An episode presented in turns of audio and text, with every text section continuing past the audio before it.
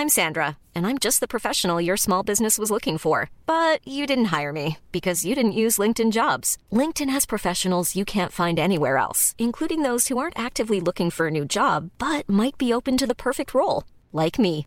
In a given month, over 70% of LinkedIn users don't visit other leading job sites. So if you're not looking on LinkedIn, you'll miss out on great candidates like Sandra. Start hiring professionals like a professional. Post your free job on linkedin.com/people today. Noticias. ¿Qué tal? ¿Cómo le va? Buenas tardes. Estás a punto de escuchar Yo soy Javier Alatorre. las noticias con Javier Alatorre. La vamos a pasar muy bien. Comenzamos. ¿Cómo no, no, no quererte si eres el cosmos de mi corazón? ¿Cómo no, no, no quererte si eres el sueño de mi habitación? ¿Cómo no, no, no quererte si te he cuidado desde el cielo azul? ¿Cómo no, no, no quererte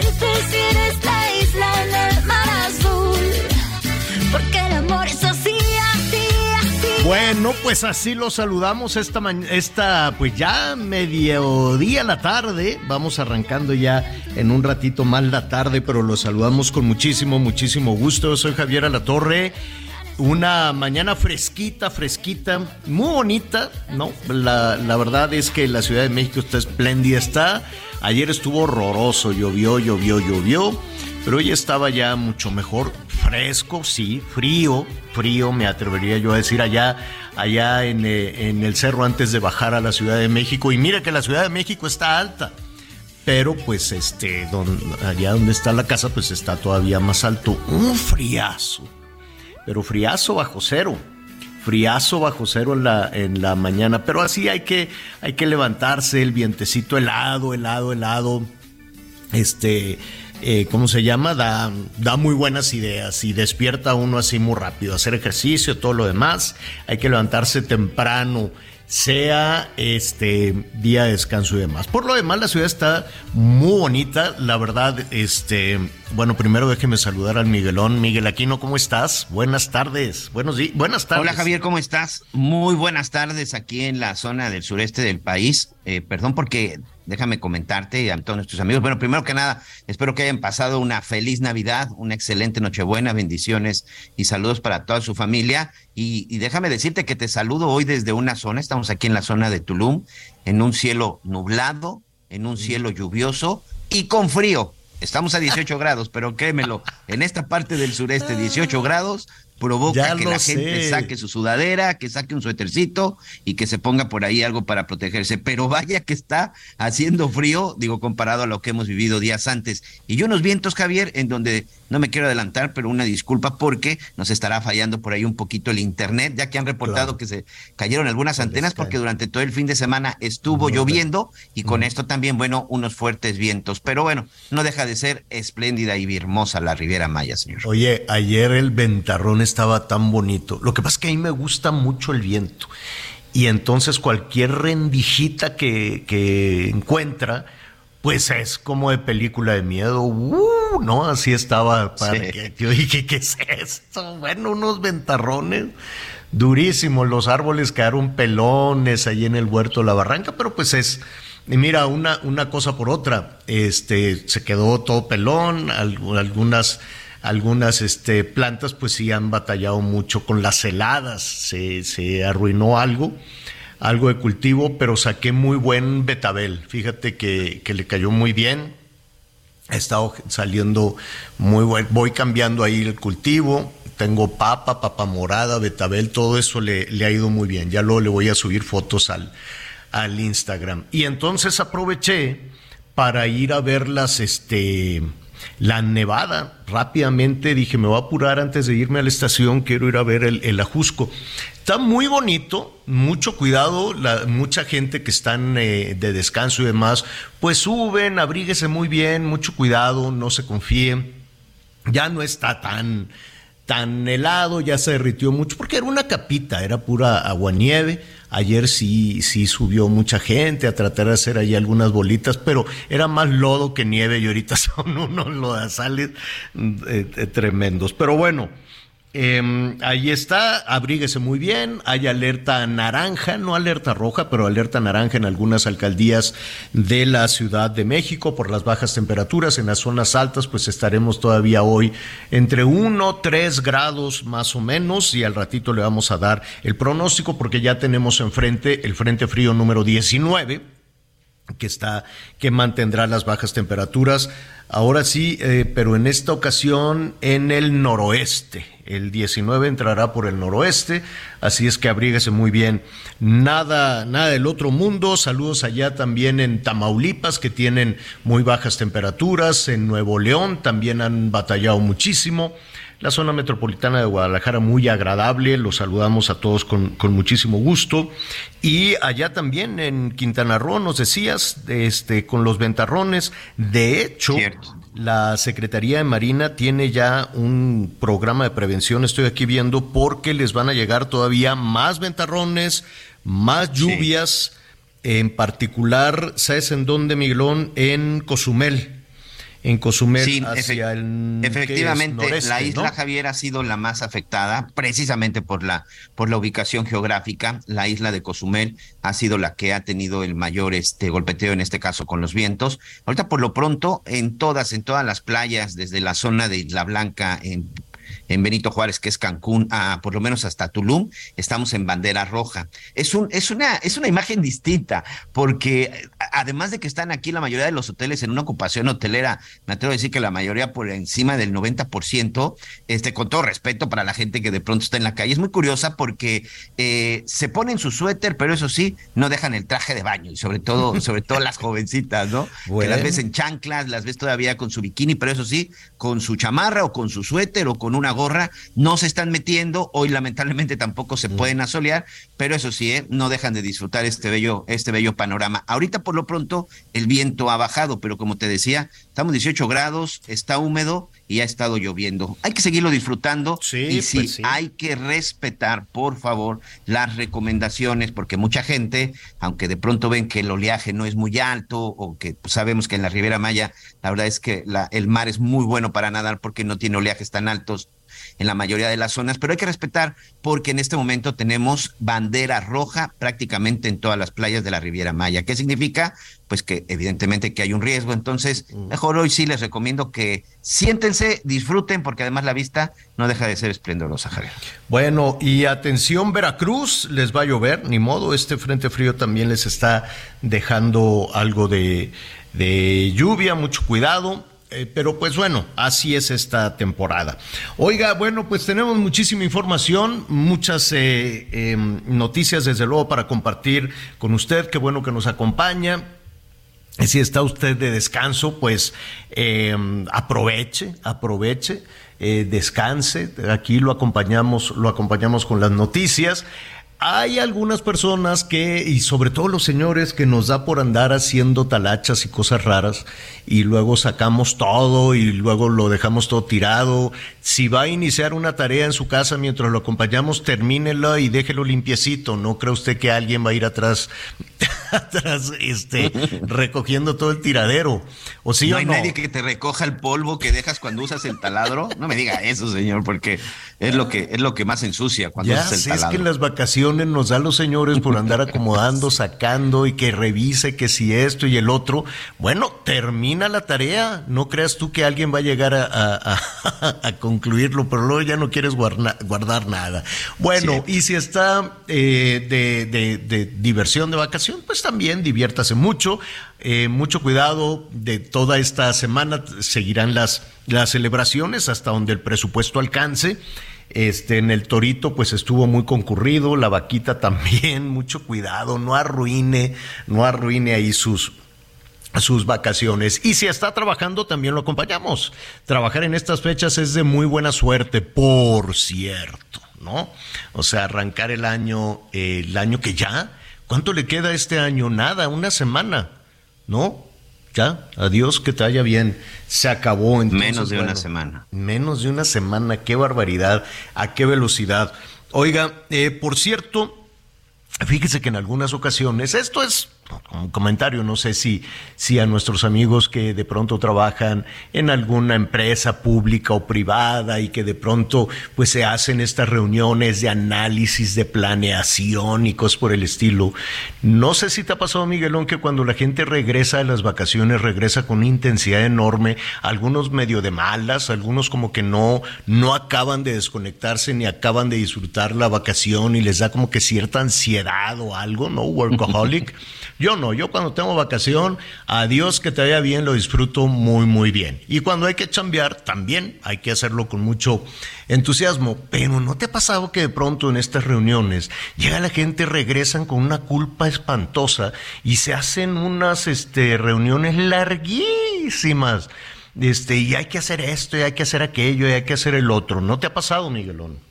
Sí, sí, sí. Además de que también llega uno más cansado, más cansado de las vacaciones. Sí, de ah. pronto, no sé si, si a veces te llega ese cargo de conciencia que si gastaste de más, que si gastaste de menos, o que si gastaste y a lo mejor le tenías que dar prioridad, prioridad a otras cosas. Eh, yo sí hay algo que he aprendido, señor, en mis ya casi 30 años trabajando, es algo muy, muy sencillo. Si hay algo en que le tiene uno que invertir cuando trabaja, es en el descanso y en las vacaciones.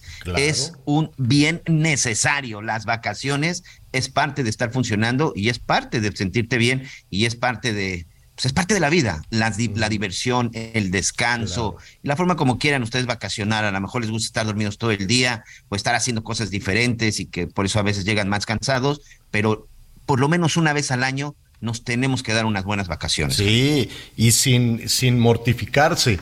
Mire, claro. Em, a propósito de reuniones muy largas, en la mañanera de hoy, la verdad, les voy a ser honesto, inició un poquito em, y luego pues se tiene uno que preparar, ir a trabajar, subes, bajas, entras y, y sales. Honestamente, este, pues no sé, cada vez está más larga. Y eso, y es, no sé si el presidente estaba de vacaciones, no estaba de vacaciones, si, si, si le pasa lo que al resto de los señores que no, que no pueden descansar, no lo sé. Eh, muy bonito el mensaje de, del presidente y la señora Beatriz Gutiérrez Müller, el mensaje de Navidad, ahí en Palacio Nacional, con un nacimiento muy bonito. Me gustó mucho, felicidades. Este, y qué bien, qué, qué bonito. Pero hoy, no sé qué pasó, es la mañanera, Miguel, más larga de la historia hasta el momento. Desde que arrancó esta administración duró tres horas y media. Bueno, para ser precisos, tres horas con veintiocho minutos. Tres con veintiocho.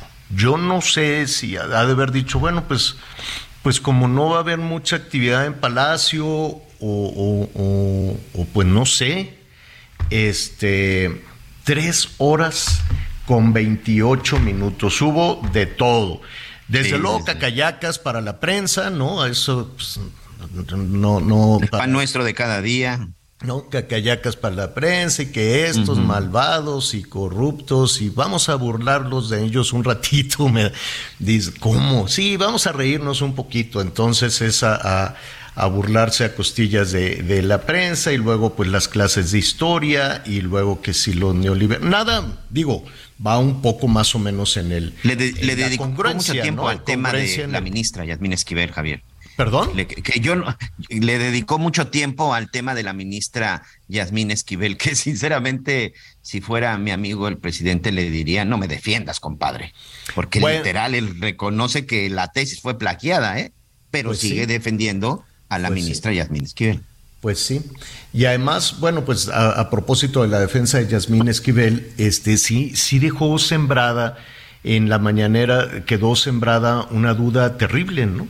No digo terrible, pero pues sí que lesiona al aparato de justicia, porque dice, de alguna manera quiere que Yasmín Esquivel, la ministra, con trampa o sin trampa, con plagio o sin plagio, pues sea la presidenta, ya queda claro, aunque dice que no, pues que queda más o menos, eh, se, se, se puede entrever que es la preferida de Palacio para presidir la Corte, la Suprema Corte. Aunque dice, eh, ahí en la mañanera se dijo que la Corte trata de dejar al ministro más rico como si, como si ser rico fuera pecado. Insistió, también hoy se insistió mucho en que eh, tener patrimonio, en que ahorrar dinero, tener dinero, tener un, patrimonio, ser rico, este, pues es pecado, es malo. No, no sé por qué.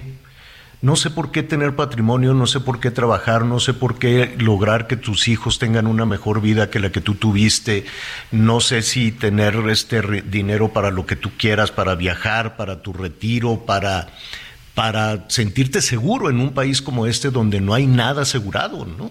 No sé por qué se plantea el, el tener un patrimonio, el tener dinero como algo terrible, como algo mal visto y que en el momento en que tienes dinero tienes que estar del lado de los malos en esta historia. No, no, no sé.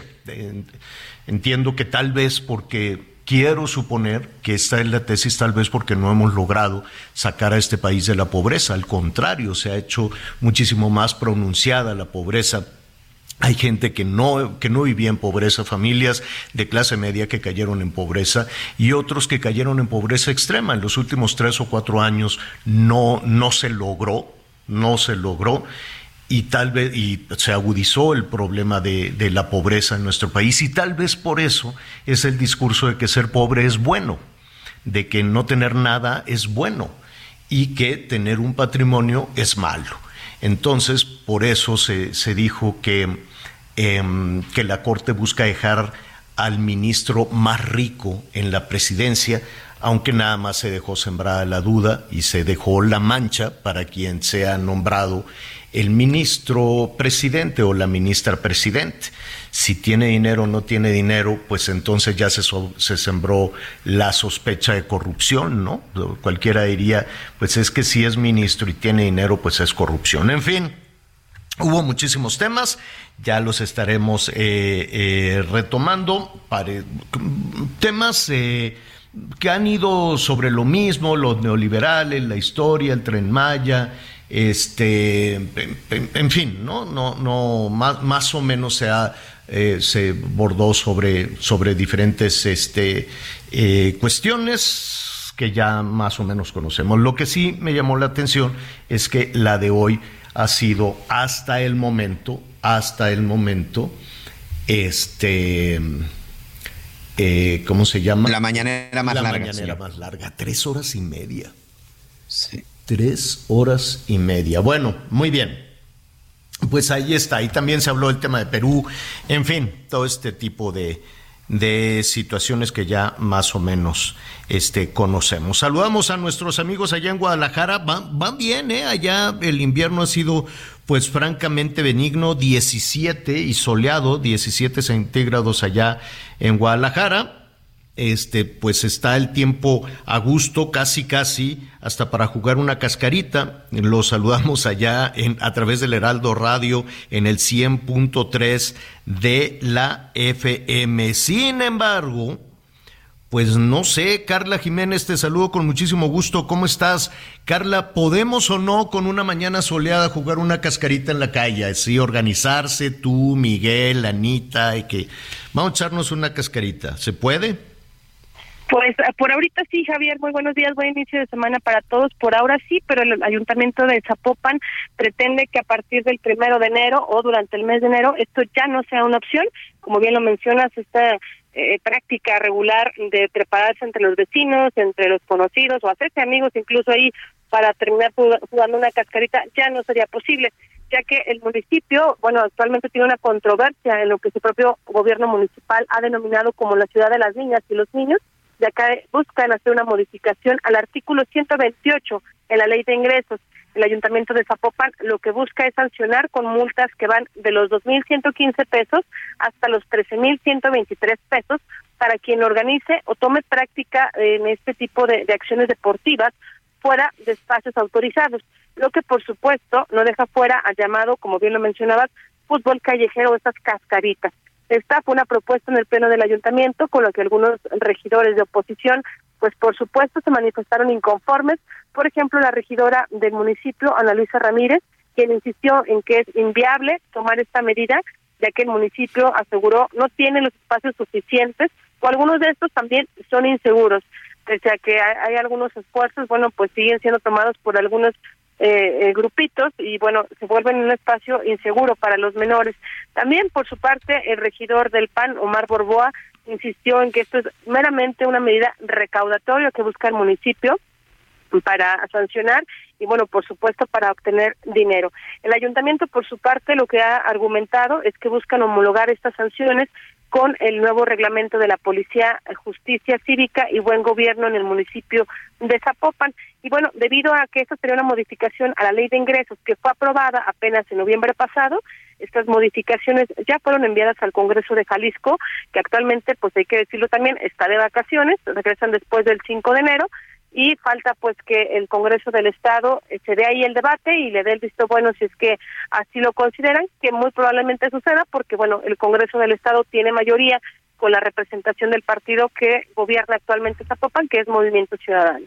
Es el reporte. Carla, pues eh, un reporte muy completo, muchísimas gracias. Eh, felicidades y bueno, la verdad es que estábamos eh, hablando de las bajas temperaturas, pero la zona metropolitana de Guadalajara la pasó muy bien, ¿verdad? Sin mayor complicación. Sí, aquí no, no hubo mayor eh, eh significación con eso.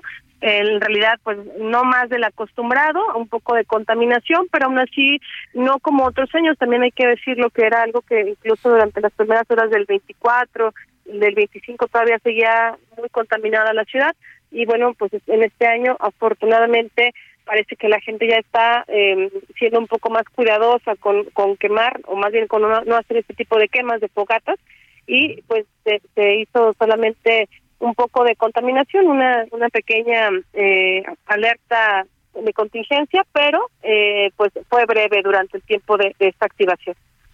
Pues qué bueno, qué bueno que la pasaron muy bien. Pásalo muy bien. Estaremos eh, en comunicación contigo de aquí a las celebraciones del Año Nuevo. Gracias, Carla.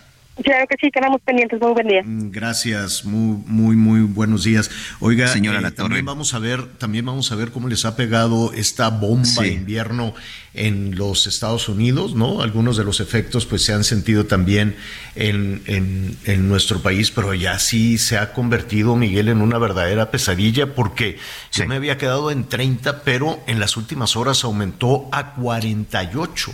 48 el número este, de personas muertas.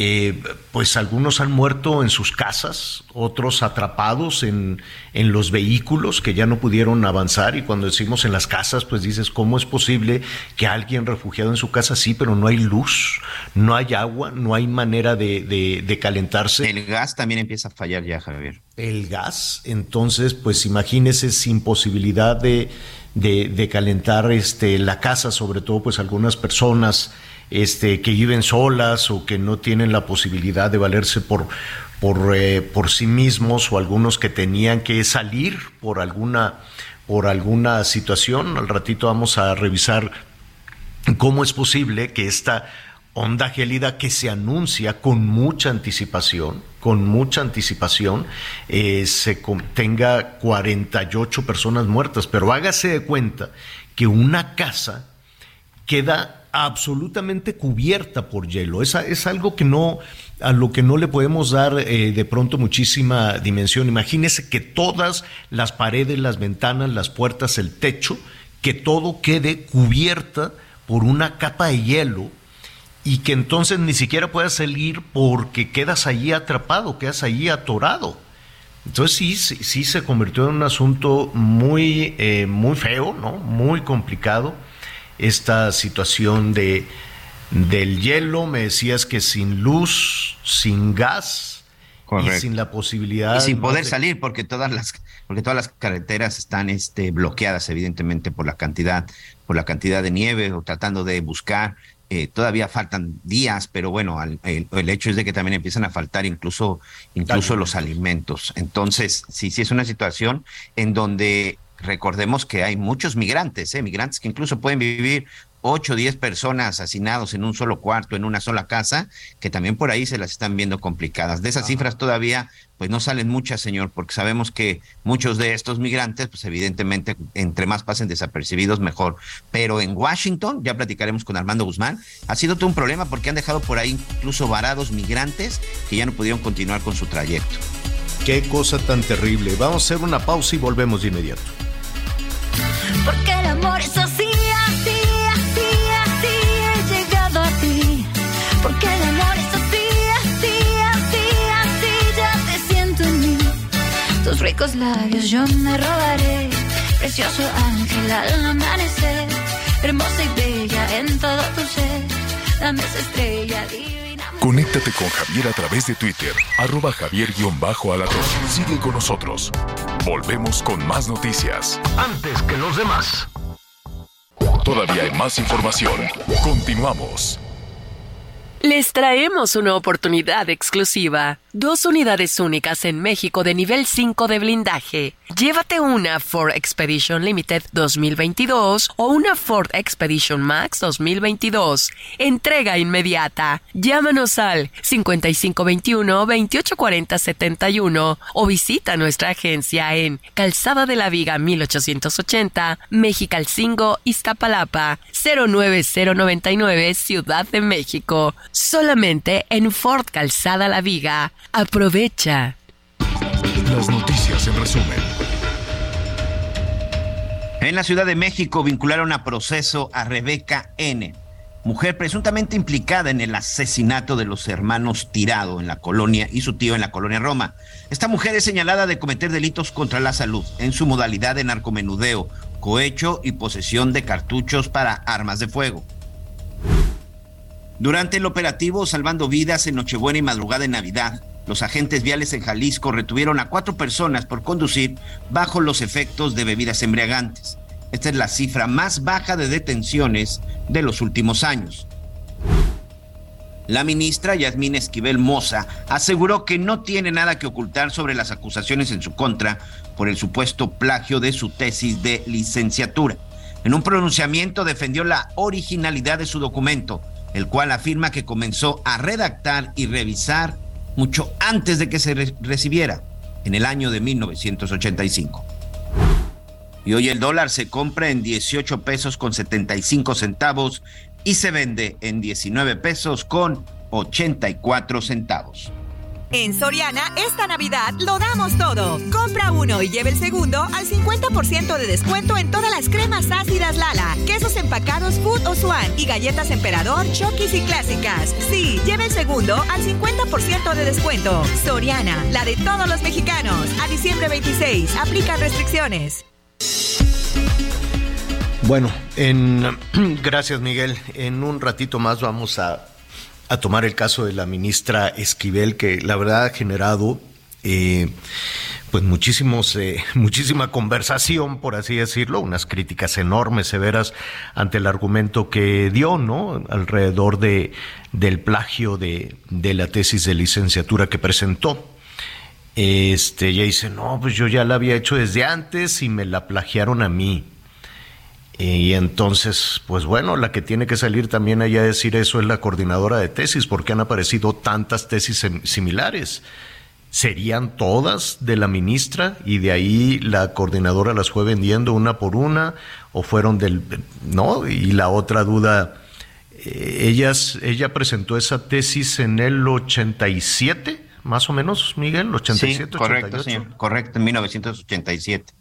En el 87. Y... Entonces ella, el argumento así muy rápido dice, no, yo no me robé nada, yo escribí la tesis en el 85, me la plagiaron en el 86 y después yo fui y la presenté en el 87, dos años después de escribirla. Bueno, pues nadie le creyó absolutamente nada, ni el presidente, ¿no? Ni el presidente hoy por la mañana dijo que es más que evidente que hay un plagio, pero pues de cualquier forma la salió en la en su en su defensa. Bueno, eh, en un ratito más vamos a continuar con este tema del frío. Hay muchas personas que están de descanso, hay muchas personas que quieren ir a, a, ver si todavía hay nieve por ahí en, en el Ajusco, hay, hay quienes se aventuran a, a ir al Iztaccíhuatl, al Popocatépetl, hágalo con mucho cuidado, sí, digo, está nevadito, el volcán está muy bonito, hay exhalaciones, ¿eh? mucho cuidado con eso, lleva 167 exhalaciones, por lo tanto no pueden subir mucho y es por sentido común, desde luego, pero puede estar por ahí en Amecameca, en los alrededores, muy frío, abríguese muy bien, hay quienes quieren acercarse al Nevado de Toluca, hágalo también con muchísimo, con muchísima atención, con muchísimo cuidado. En la Ciudad de México hay alerta naranja en algunas en algunas alcaldías, o por lo menos para el amanecer de hoy, que sí estuvo con temperaturas muy, muy bajas, se presentaban algunas, eh, alguna situación de, de cuidado, ¿no? Hacerles, hacerles un llamado. Pero hay personas, con todo, eh, que no tienen la posibilidad de o estar calientitos o tener los alimentos eh, suficientes, los alimentos pertinentes. Y en ese sentido, pues hay actividad en eh, los albergues Sí, hay albergues para esta temporada en la capital de la República. Me da muchísimo gusto eh, saludar esta mañana a Nadia Troncoso.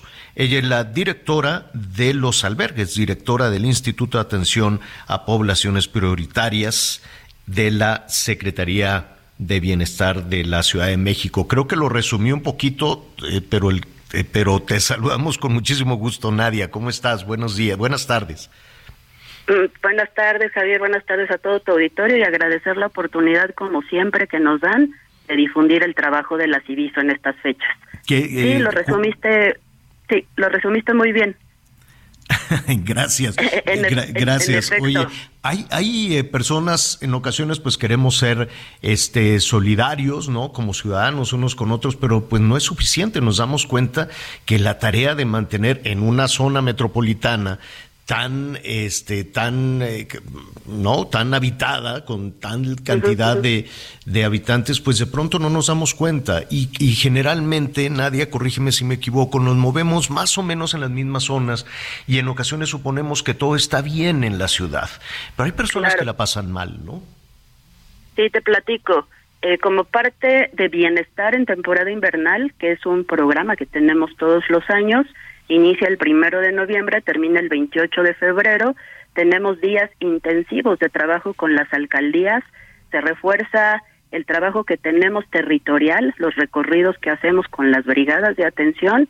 Lo hacemos de manera nocturna y lo hacemos de la mano con las alcaldías precisamente para atender a este llamado de la comunidad, para atender a este llamado de los vecinos que tienen muy bien identificados dónde pueden estar personas que requieran ayuda. ¿Para qué los ayudamos? Los ayudamos a canalizarlos al Centro de Valoración y Canalización, que es nuestra puerta de la red de albergues de la Ciudad de México. Tenemos 12 albergues especializados para personas mayores, para personas con discapacidad, para personas postradas o personas que se encuentran en alguna situación complicada, eh, que no tienen algún ingreso en este momento y que requieren del refugio y que requieren alimento caliente todos los días, requieren atención médica y requieren ser canalizados a la red de hospitales, también los ayudamos a eso, o obtener sus documentos de identidad. De eso se trata ¿cómo, le hacen, en temporada invernal. ¿Cómo, ¿Cómo le hacen? Una, hay eh, algunas personas que se acercan por sí mismas, que ya más o menos este, conocen la, la, ruta para poder ser auxiliados, y hay otras que a ustedes les avisan y les dicen, oye, hay una persona, hay un grupo de personas, o puede haber hasta una familia en situación de calle pasándola, pasándola mal. ¿Son esos las dos situaciones? Hay una situación adicional que tiene que ver eh, con personas que perdieron eh, su empleo, que perdieron su recurso económico y que buscan en eh, los buscadores distintos en Internet y encuentran la dirección del Centro de Valoración y Canalización y llegan por su propio pie. los otros son los que efectivamente mencionas, quienes atendemos ya en este Centro de Valoración y Canalización todos los días, son 700 personas que llegan a dormir, que ingieren sus alimentos, que toman una ducha, que pasan al médico y que regresan al espacio público a realizar sus actividades económicas. Las otras personas que no tenemos identificadas son personas que tuvieron alguna situación familiar, alguna situación económica, que van llegando a la ciudad de tránsito, que se dirigen al norte, también son personas migrantes y que se quedan eh, por ahí en algún lugar de pues, esta tremendísima ciudad, nuestras 16 alcaldías, pero con las 36 rutas que tenemos de calle, las brigadas van en coordinación con cada una de las alcaldías para darles atención y poderlos canalizar de acuerdo con sus necesidades, siempre es con un consentimiento informado. ¿Cuánto tiempo se puede pasar una persona en un albergue? En tiempo indefinido, Javier. Tenemos un modelo de atención con el cual trabajamos de manera personalizada con ellos. La idea es que sea el menor tiempo posible, fomentar su autonomía, fomentar su independencia, darles habilidades, darles destrezas para que regresen a realizar las actividades económicas que ya realizaban o para desarrollar destrezas en nuevas actividades. Por ejemplo, hay muchas personas que nos dicen, me interesa este tema del Internet, quiero dar clases. Entonces los incorporamos a cursos con el ICA para que ellos puedan adquirir estas destrezas e incorporarse a la vida laboral a más tardar en seis meses, a más tardar en un año. Eso no, eh, digamos que limita a las personas que requieren mucho más tiempo. También hay que recordar que algunos traen algún consumo de sustancias psicoactivas y que ese proceso se lleva su tiempo. Se lleva de tres a seis a nueve meses en los casos más severos y ya después de que terminan su proceso de atención al consumo de sustancias psicoactivas, podemos trabajar con ellos de manera especial, de manera personalizada en qué es lo que sigue en su proyecto de vida. Eh, me, quiero imaginar el, el, perfil no es siempre el mismo, ¿no? Hay personas que necesitan ayuda, ustedes se los dan independientemente de, de, vaya de la condición, no es que estén investigando eh, por qué están en una, en una situación de calle. Eh, sin embargo, em, ¿cómo, ¿cómo mantener eh, el orden con una cantidad de, personas con necesidad que no sabemos tampoco cómo pueden reaccionar emocionalmente? Fíjate que a partir de este sexenio nuestra jefa de gobierno Claudia Sheinbaum hizo una inversión importantísima que no se había hecho pues prácticamente en 20 años en esta infraestructura social. Adquirimos un nuevo inmueble que tiene capacidad instalada de 200 personas y eso nos permitió generar perfiles de atención, con lo cual ahora el Centro de Valoración y Canalización, que es el lugar inicial a donde llega todo mundo, platicamos con ellos, los revisa el médico, los revisa el psiquiatra, de ahí son canalizados a los centros donde los van a atender de manera especial, particular y especializada. Tenemos 12 albergues y con este nuevo, eh, pues estamos consolidando la red de albergues en este sexenio. Eh, finalmente, Nadia, estamos con Nadia Troncoso, directora ejecutiva del Instituto de Atención a Población. Eh, pues, bueno, es, dice población prioritaria. Eh, y yo me, lo que podemos decirle a nuestros amigos es la gente que hoy necesita alimento, abrigo, sobre todo cuando tenemos esta alerta naranja por bajas temperaturas. En las últimas horas, quiero suponer que tuvieron una actividad enorme en los albergues. En efecto, tuvimos la celebración de Navidad. Como todos los años tenemos una cena especial, tenemos pavo, tenemos ponche, tenemos ensalada, cantamos villancicos, partimos eh, piñatas, en fin, toda la celebración correspondiente para generar pues un espacio digno, un espacio agradable y un espacio en el que las personas se sientan cómodas y que ahí puedan desarrollar sus proyectos de vida. Qué bien. Además, sí. Sí, perdón. Además, comentarle eh, a tu público que repartimos 5.600 cobijas fuera de los albergues, en las calles, 5.600 kits de invierno, sudaderas, bufanda, guantes, y también llevamos alimento y una bebida caliente a los lugares donde más nos necesitan. Llevamos 35.000 cenas calientes en esta modalidad en lo que va del primero de noviembre a la fecha. ¿A dónde las llevan? A los espacios donde nos eh, informan los vecinos que tenemos población de calle van estas brigadas que te comentaba al inicio de la entrevista que hacemos en coordinación con las alcaldías y en coordinación con vecinos. Vamos hasta el punto de calle donde se requiere esta atención. Sean o no habitantes de la Ciudad de México, eso no, eso no importa. No importa, habitantes o personas que simplemente transitan por esta eh, gigantesca ciudad. Oye, Nadia, finalmente estás recibiendo muchísimas llamadas. La verdad es que hacen un trabajo extraordinario a todo tu equipo por tu conducto. Una, una felicitación. Y si alguna persona de la zona metropolitana, del Valle de México, de alguno de los estados aledaños, quiere, eh, pues, de, alguna manera apoyar, ¿eso, ¿eso es posible? ¿Lo hacen?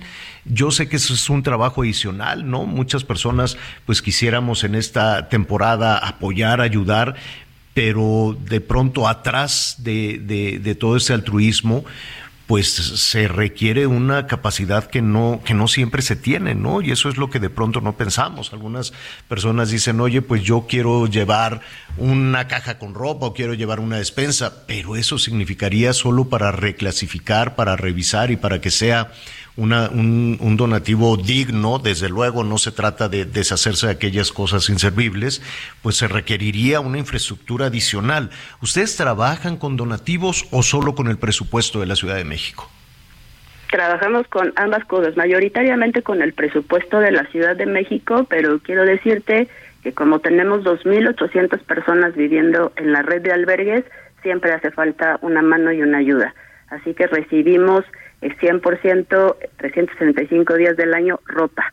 Ah, Regularmente lo que nos hace falta es ropa, zapatos, eh, chanclitos de baño y todos los enseres personales que tienen que ver pues con el cuidado de las personas. Sí tenemos un área de recepción de donativos, Javier. Ah, perfecto. ¿Y cómo le hacemos? Dirigirse eh, directamente a las instalaciones del Instituto de Atención a Poblaciones prioritarias, lo que solicitamos es que el contacto inmediato sea Locatel para que queden registradas estas peticiones vecinales y que eh, se les genere un folio de atención y que pueda acudir la persona directamente a nuestras instalaciones, Javier. Pues eso es una muy buena noticia, Nadia, sobre todo cuando si tenemos poquito o mucho, lo que sea, pero si tenemos la posibilidad de apoyar a otra persona y sobre todo, ¿sabes qué? Con la certeza de que les va a llegar. Y entonces eso es, eh, eso es muy valioso, eso es muy importante. Eh, muchísimas gracias, Nadia. Eh, y si nos permite, vamos a estar en contacto. Nos gustaría conocer esta historia y no solo para la radio, también para la televisión, todo el trabajo que están haciendo. Nadia, gracias y por tu conducto. Un saludo, un abrazo, una felicitación a todo tu equipo que están haciendo esa tarea extraordinaria. Qué amables, Javier. Felices fiestas y un abrazo también para ti, todo tu auditorio. Mm, gracias. Es Nadia Troncoso en eh, la eh, precisamente responsable de la operación óptima de todos estos albergues en la Ciudad de México. Pues mira, eh, gracias Nadia, qué bien, este, qué bien Miguel que finalmente podemos podemos ayudar, podemos apoyar, ¿no? En ocasiones, pues nos acercamos a la parroquia o vamos aquí o vamos buscando este, cuando podemos apoyar a, otra persona. Atención con esto, ¿eh? No se trata de vaciar la despensa y mandar ahí las latas que ya caducaron mucho. Cuidado. Exacto, lo que no sirve, sí, sí, sí, eso es importantísimo.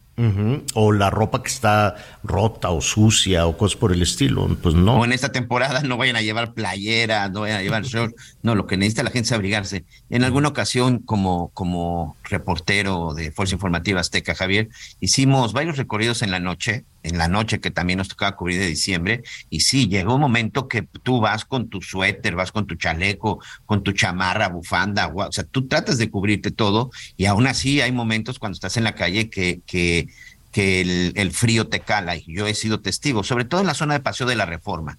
En Paseo de la Reforma hay algunas zonas ahí muy cerca de la colonia Guerrero que se les conoce como los respiraderos del metro. Son unas rendijas que están en medio, en pleno camellón.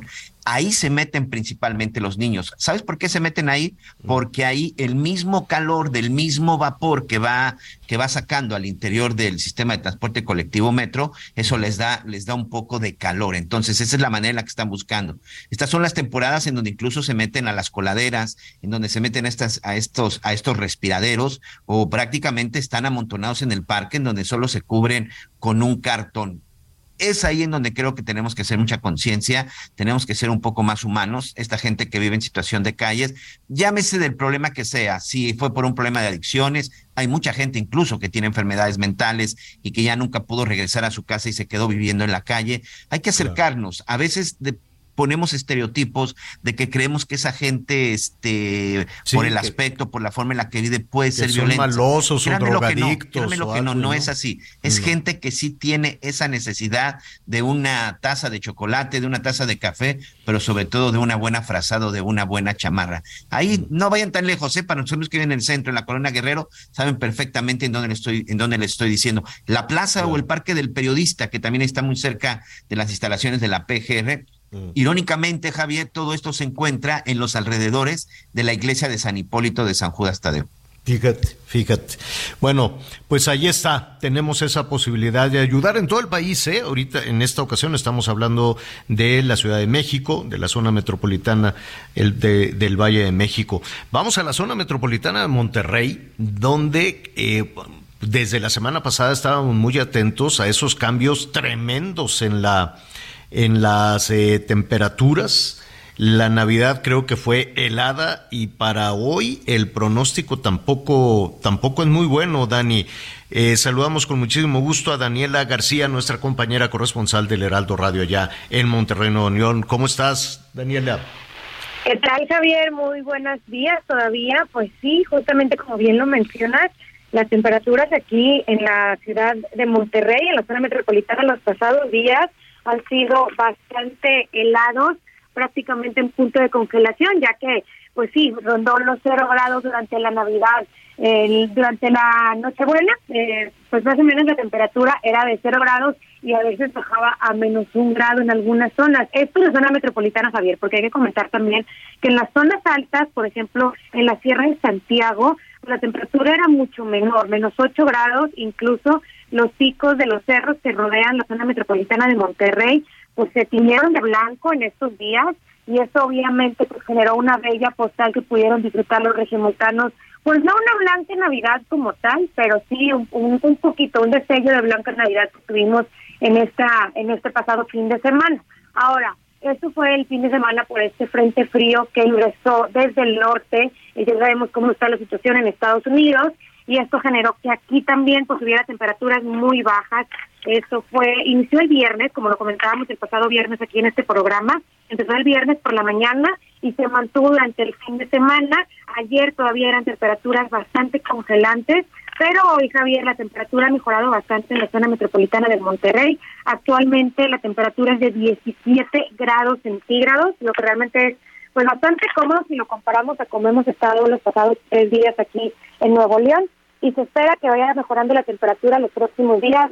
el pronóstico que hay incluso para el año nuevo, para el año viejo y para el año nuevo, es que la temperatura va a subir hasta los 28 grados, un opuesto total de lo que vivimos en este pasado fin de semana durante los festejos navideños. Y pues bueno, esto obviamente ah, eh, pues es algo que estamos acostumbrados los regiomontanos, cómo cambia la temperatura aquí en, en Monterrey sí hubo algunos percances importantes, hubo operativos de seguridad y de vigilancia por parte de Protección Civil del Estado y de los municipios, vigilando carreteras, vigilando albergues, entregando apoyos de eh, pues comida caliente, chocolate caliente y también algunas cobijas, suéteres eh, para personas en situación de calle y también para personas que están afuera de los hospitales esperando noticias de familiares al interior. Y, eh, como te decía, vigilando las carreteras porque hubo algunos eh, situaciones donde las carreteras se congelaron también, sobre todo en la zona alta del municipio de Santiago, pero nos comentaba el alcalde de este municipio que mantienen un saldo blanco en cuanto a los accidentes de carretera allá en la zona alta de este municipio, Pueblo Mágico también.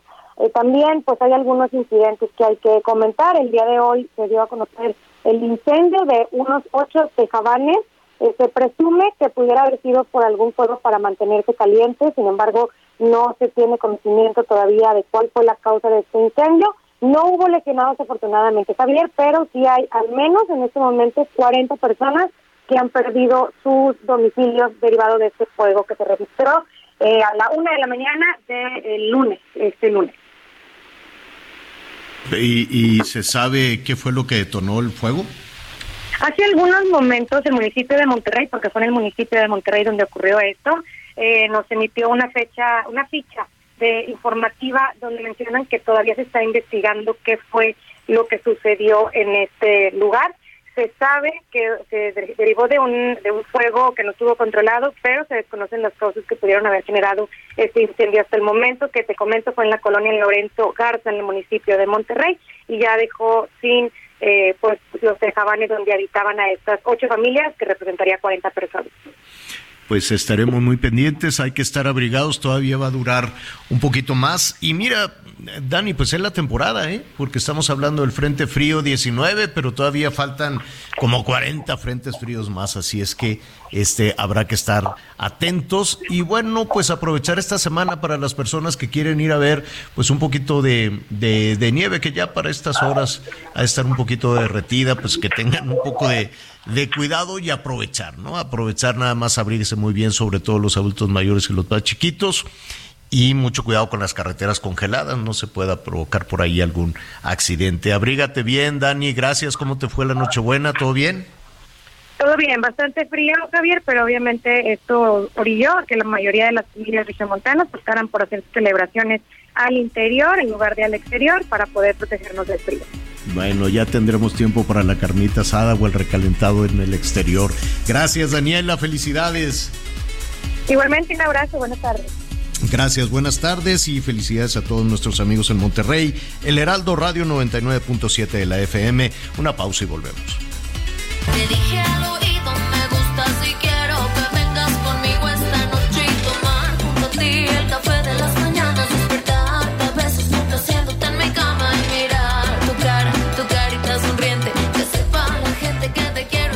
Conéctate con Miguel Aquino a través de Twitter, arroba Miguel Aquino.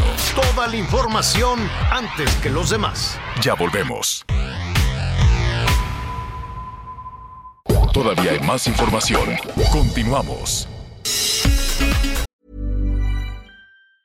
Burroughs Furniture is built for the way you live. From ensuring easy assembly and disassembly to honoring highly requested new colors for their award-winning seating, they always have their customers in mind. Their modular seating is made out of durable materials to last and grow with you. And with Burrow, you always get fast, free shipping. Get up to 60% off during Burrow's Memorial Day sale at burrow.com slash ACAST. That's burrow.com slash ACAST. burrow.com slash ACAST. Muy bien, al ratito vamos a estar también allá en, eh, en Tijuana. Ah, cómo han batallado con el aeropuerto. Tantas personas, unos que iban, eh, que venían hacia, hacia, no nada más hacia la Ciudad de México, hacia distintos destinos de vacaciones, de playita o que se querían movilizar a los Estados Unidos. Imposible. Allá sí están batallando muchísimo con los vuelos cancelados, pero Tijuana está de cabeza. El aeropuerto muchos, muchos vuelos este, le echan la culpa a la tormenta de allá en los Estados Unidos. Dice, ah, es que con lo que nos pasó. Pero pues ya fue. Entonces allá eh, hacia, hacia el sur, pues no hay mucho, no hay mucha argumentación. Pero pues bueno, están varados, son muchos los vuelos que se están complicando en ese sentido. Ya ve que siempre va a haber algún responsable cuando no es Diosito en la naturaleza, pero pues nunca son las eh, las malas decisiones que se puedan tomar en estas fechas, ¿no? Donde en una de esas si la tripulación dijo no, pues a mí no me tocaba y entonces este no hay forma de despegar. En fin, la están pasando eh, muy mal, muy mal por allá. Hace Hace unos, este, al inicio del programa estábamos hablando de, de cómo se, se pone en primer, en, primer orden, ¿no? Y hablábamos de que la, de que la mañanera fue eh, muy larga, ha sido la mañanera más larga desde el arranque de esta administración, tres horas y media.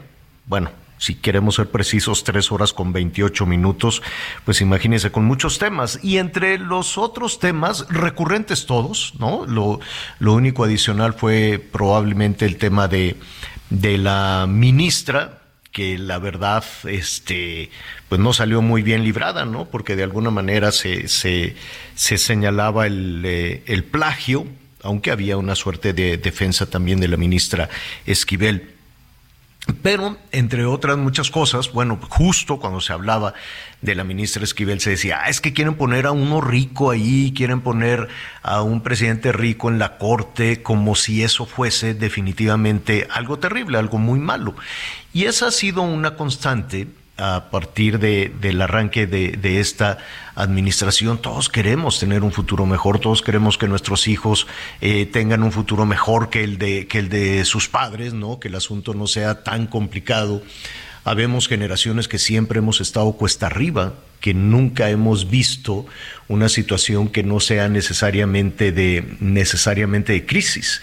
Y siempre... Em, pues cuando levantan la mano en un país como el nuestro, donde dicen que eh, tienen la solución a los problemas, pues lo creemos una vez y otra vez y otra vez.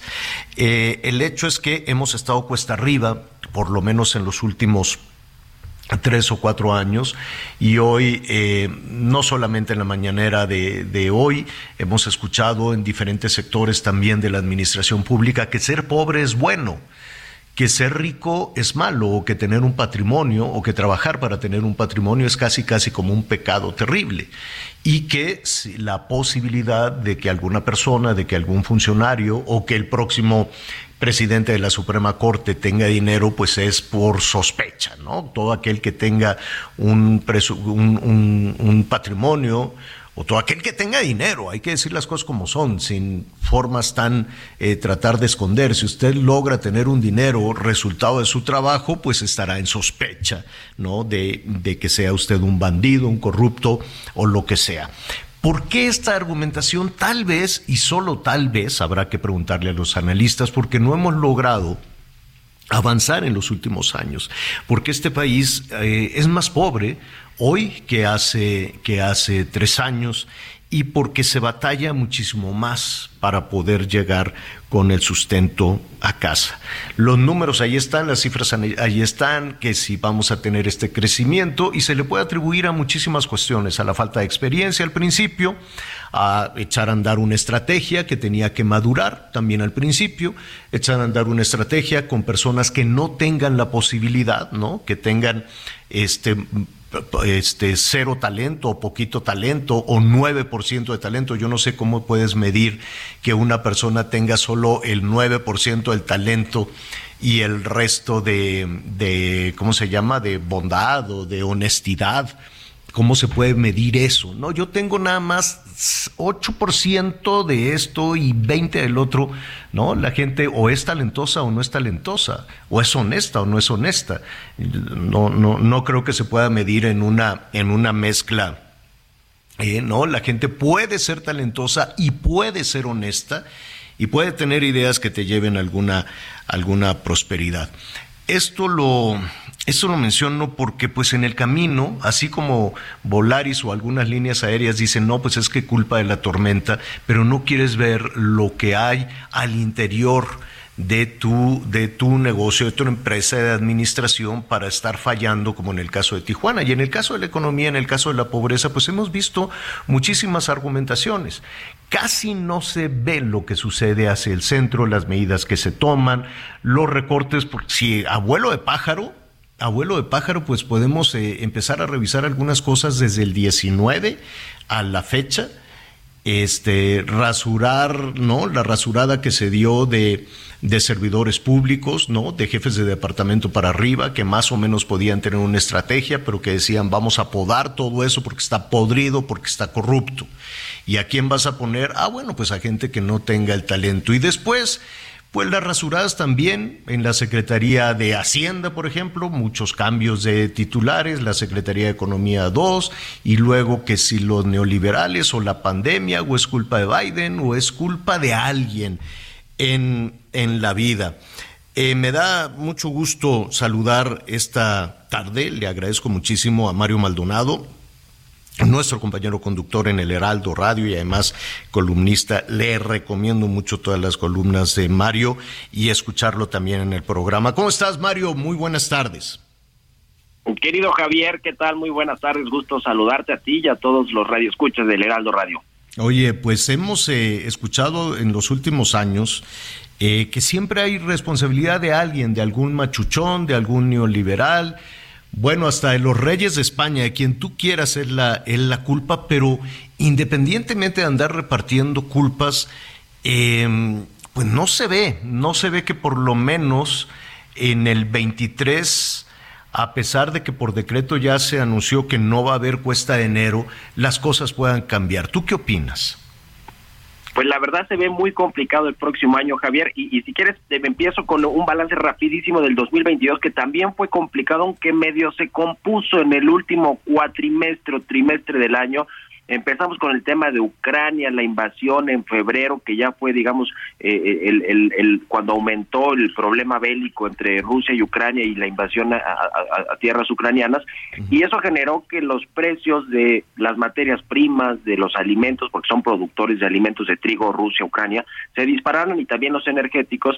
Eso generó una, una crisis de precios, de inflación, que es que es la palabra clave, me parece, en el 2022, lo que hemos padecido los mexicanos y, muchas personas en el mundo, el aumento generalizado de los precios de bienes y servicios. Ahora que hablabas de, de los servicios, por ejemplo, de las líneas aéreas que han aumentado también mucho los boletos de avión. Eh, veníamos recuperándonos de una crisis apenas, de la crisis del COVID-19 y los estragos de esa crisis y cayó la guerra en Ucrania que generó esta inflación tremenda. Y bueno, a México le fue más o menos eh, eh, no tan no tan mal, vamos a ponerlo así. Eh, pero bueno, no vamos a pasar de un crecimiento de 2.5%, el presidente del observador siempre dice que el 4%, que sí es posible. La verdad es que aunque se compuso un poquito a partir de septiembre la economía, que por cierto tuvo un crecimiento importante de más de 5% en el mes de septiembre, no, no, va, no va a ser un buen cierre.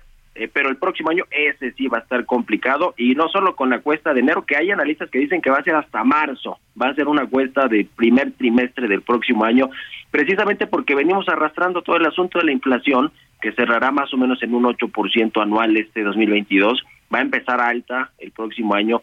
Las tasas de interés eh, van a cerrar en este año o van a cerrar en 10.5%, que ese es el promedio, pero obviamente por las tasas de interés de tarjetas de crédito, de créditos eh, al consumo o incluso de hipotecarios, eh, automotrices, etcétera, entonces están más arriba de esa tasa del 10%. entonces hay que hay que cuidar mucho ese asunto de los créditos del endeudamiento por lo que representa que haya tasas variables, pues que están altas. En el mundo está eh, el, dinero caro en general porque todos los bancos centrales han aumentado las tasas para tratar de contrarrestar la inflación, este asunto de los precios. Y en México, mira, yo creo que hay eh, tres factores importantes que van a pesar en el próximo año en términos económicos. Uno es, es este tema de la inflación, que mucho de este asunto sí es eh, global, por todos los lo, que ya decíamos los, los, las materias primas los energéticos todos los alimentos que se cotizan en los mercados internacionales pues los importamos muchos de estos caros no o, o, las semillas pues este los granos el trigo el maíz etcétera. Pero también está el asunto interno y el asunto interno ya hablabas tú de, de los inversionistas, de los empresarios, pues es el de la confianza empresarial, porque en México los empleos los generan los empresarios, nueve de cada diez empleos los genera la iniciativa privada, son los que los que eh, aportan la inversión para el crecimiento económico del país. Y cuando no hay eh, digamos condiciones de certidumbre para traer capitales extranjeros o para que los eh, empresarios nacionales sigan invirtiendo y quieran abrir nuevas plantas, nuevas líneas de producción, etcétera, nuevas tiendas, etcétera, pues se requiere de confianza y cuando no los mensajes no son los adecuados desde los que hacen las políticas públicas o desde que los que gobiernan el país, el caso del presidente López Obrador claramente, pues entonces se restringe un poco la inversión. Eh, creo que lo que nos ha salvado de alguna manera en este tema es nuestra vecindad con los Estados Unidos y que México se ha hecho muy atractivo eh, eh, junto con Norteamérica, es decir, Estados Unidos y Canadá, porque es, digamos es un bloque económico muy sólido, muy fuerte y tiene ni más ni menos que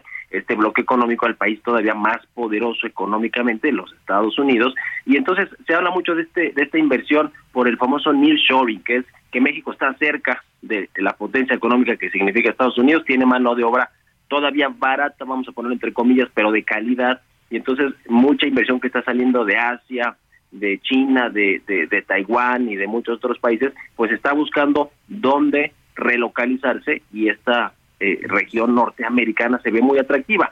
Sin embargo, eh, el, asunto es que México podría aprovecharlo al triple si tuviera, digamos que, una, mayor certidumbre política y, económica para los inversionistas. Entonces, eso es un poco lo que nos puede ayudar. Por el lado de las expectativas económicas se ve muy complicado. Vamos a crecer por ahí del 1%, vamos a tener todavía inflación alta de aquí hasta la primera mitad del próximo año, sin lugar a dudas, tasas de interés caras y también el asunto de la recesión. En Estados Unidos habla de que puede haber una recesión que significa que la economía va a caer dos trimestres consecutivos, toda la economía estadounidense y eso obviamente le va a afectar a México. ¿Por qué? Pues porque dependemos de las exportaciones de México a Estados Unidos, de las remesas que envían nuestros paisanos a, nuestro país, eh, dependemos también del turismo, por supuesto, que, viene de Estados Unidos a México y todo eso pues nos, va a poner un panorama complicado sin duda en el 2023. A eso, a eso súmale, desde luego que es importantísimo lo que, lo que le suceda allá en, eh, en, los Estados Unidos el mercado de consumidores es uno de los mercados de consumidores más grandes, más grandes del mundo. Y escuchándote me quedo pensando que dentro de muy poquito, eh, nada más arrancar el año, pues tendremos, eh, tendremos encima el tema del panel de controversias, tendremos encima el tema del proyecto energético de México, si no se modifica con las consecuencias que para los productos mexicanos puedan tener allá en los Estados Unidos, no necesariamente este año, ¿no? La actual administración puede patear el bote y decir, pues a mí no me importa y que y nos vamos a panel y despendemos la soberanía energética de nuestro país y que pague las consecuencias, que paguen las consecuencias las futura, la, la próxima, la próxima administración. O el tema también de los transgénicos, ¿no? El tema también del maíz amarillo, dos cosas en puerta que parecerían no afectarnos en el día a día a las familias mexicanas, pero que pueden tener un impacto, ¿no? Sin lugar a dudas, fíjate que yo creo que todos los estimados de, de, crecimiento económico para el próximo año, te estoy hablando desde los organismos estos multilaterales, Banco Mundial, Fondo Monetario Internacional, la CEPAL y los que hacen los bancos internacionales, las casas de bolsa, no están considerando que México va a entrar a estos paneles de controversias con Estados Unidos y Canadá y que los va a perder. Es decir, si nos acercamos a eso, porque estamos en este periodo de consultas, ¿no? En el del sector energético se alargaron las consultas, esperando que haya una un buen acuerdo entre los tres países para evitar que se vayan a lo contencioso que ya son estos paneles de controversias. Eh, y el otro, el del maíz transgénico, ese, ese va a tardar un poco más porque ya ves que dijo el gobierno que lo van a analizar en el 2024 si es que restringen o, o, prohíben las importaciones de maíz transgénico de Estados Unidos, que será un problemón para todo el sector eh, agropecuario mexicano y el sector alimentario, yo diría, en su, en su conjunto. O sea, sería un, panorama muy complicado, pero bueno, eso está pateado, como bien lo decías, hasta el 2024.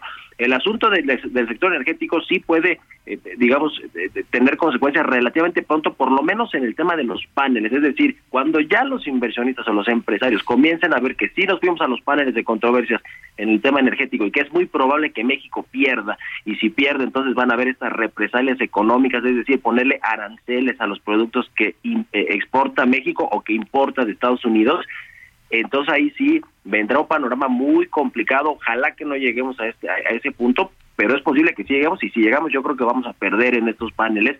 Y entonces le podrán poner ellos aranceles a lo que sea, a lo que más les, les exportamos, como alimentos, como autos, eh, autopartes, en fin, electrónicos, etcétera, es decir, a, a, otras industrias que nada tienen que ver, o digamos directamente con el sector energético, que es el problema con, con Estados Unidos, la política energética de México en, electricidad y en petróleo y hidrocarburos, pues entonces ahí podemos, eh, van a pagar así que gustos por pecadores, como se diría popularmente, pero yo creo que hoy por hoy las proyecciones de crecimiento económico que son malas para, para el próximo año para México, te decía de crecer 1%, por ahí 1.3 si es que nos va bien, eh, eh, se podrían poner pésimas, negativas, si es que México se va a los paneles y pierde. A ver, cuando pierda, entonces ahí sí vendrán ya los problemas, ya se materializarán los problemas de los aranceles, pero mientras tanto, si México se va a sus paneles, ya los inversionistas comienzan a descontar que México puede perder y entonces comienzan a salir eh, algunos capitales, este, los inversionistas ya no invierten, o sea, eh, entonces em, empieza a haber, eh, digamos, un, asunto de confianza ya generalizado y eso pasando de los inversionistas a los consumidores, ¿eh? Porque cuando los consumidores están viendo que el panorama está complicado, pues prefieren guardar su dinero, ahorrarlo o, o, llevárselo a otro país, o sea, eso también pasa con los consumidores. Mario, te agradezco muchísimo. Feliz Navidad. Este, y ojalá no te queremos interrumpir estos, eh, estos, eh, estos días, pero sí nos gustaría seguir platicando contigo en esta perspectiva eh, de cómo podemos arrancar el 2023 y si no tienes inconveniente vamos a acercarnos a la a la economía básica, a la economía de las familias. ¿Qué podemos hacer? Todavía se vienen dos semanas importantes de gasto, no hay que arruinar el espíritu, ¿no? Qué bueno que la gente tenga la posibilidad de celebrar, de pasarla bien, ya viene el año nuevo y luego para la mitad del país, digamos que el centro hacia, abajo, pues todavía viene, este, hay que apoyar, ¿no? Hay que apoyar a los Reyes Magos, en el norte, bueno, pues ya nada más pasando el año nuevo, adiós, que te vaya bien, vamos a trabajar, pero la otra mitad de la otra mitad del país viene todavía, ¿no? Una, una cuesta complicada para los Reyes Magos. ¿Qué te parece si hablamos de eso también? Con mucho gusto, siempre a la orden, eh, listos para platicar lo que, lo que se requiera y en lo que podamos apoyar y orientar también a todas las personas, a las familias, con mucho gusto, querido Javier. Igualmente un abrazo y felicidades, feliz Navidad, feliz Año Nuevo para todos. Gracias, Mario, un abrazo muy fuerte. Igualmente, hasta luego. Hasta luego. Pues miren, vamos a ver, eh, así como dice Mario, vamos a estar atentos, pendientes de que este tema de recesión pues no le afecte a la principal, ¿no? O sea, pues México es el principal eh, socio comercial de los Estados Unidos con a pesar de que en la política, ¿no? Todo todo el tiempo la el, digamos que la parte de gobierno está renegando de los Estados Unidos, ¿no? A la actual administración nomás no le cae bien el presidente Biden y sin embargo, pues esperemos que no se caiga en una recesión en los Estados Unidos, que las remesas sigan, sigan fluyendo, que los consumidores norteamericanos sigan pues comprando en el súper las hortalizas, los vegetales y las frutas mexicanas y que los autos se sigan armando en México y que las lavadoras se sigan armando en la maquila de, de la frontera y que los vehículos, a pesar de que Greg Abbott, el, el em, ¿cómo se llama? El gobernador de Texas está pues poniéndole ese tapón a los eh, vehículos que ingresan desde México, bueno, pues con o sin tapón siguen ahí formados, pero entrarán. Entonces, en la medida en que la recesión no les pegue allá en los Estados Unidos, las cosas con o sin el blindaje de la política, pues seguirán funcionando a un ritmo de un millón de dólares por minuto. ¿No? En lo que estamos aquí hablando para estar en comunicación con Armando Guzmán allá en Washington. Oye, pues Javier. Llevamos un millón de dólares en comercio, Armando. ¿Cómo estás? Buenas y frías tardes. Qué gusto estar contigo, Javier. Buenas y frías tardes también. Ah, que por cierto, el, vientecito frío se va con ustedes. Ah, hay lluvia en el sur de México, pero, pero les va a llegar a ustedes un poco del vaho este que, que quedó de la, de la tormenta, que por cierto ya va saliendo, pero que dejó 55 muertos. 55 muertos, y muchos de ellos en el área de Nueva York, en el área de Buffalo. Ah, la ciudad de Buffalo está muy cerca de los Grandes Lagos, está a la orilla de los Grandes Lagos, y como todas las ciudades que están en esa área, son las que más ah, al final sufren con este tipo de cosas porque estas nevadas y estas, ah, estas temperaturas gélidas se producen precisamente por la evaporación de los lagos más las corrientes frías y entonces lo que me dicen es que, y eso pues yo no me acuerdo, no lo vi, pero en 1977 hubo una nevada que fue la peor en la historia. Esta, sin embargo, ya la superó y ya la superó también en números, en números de, decesos. 55, te digo.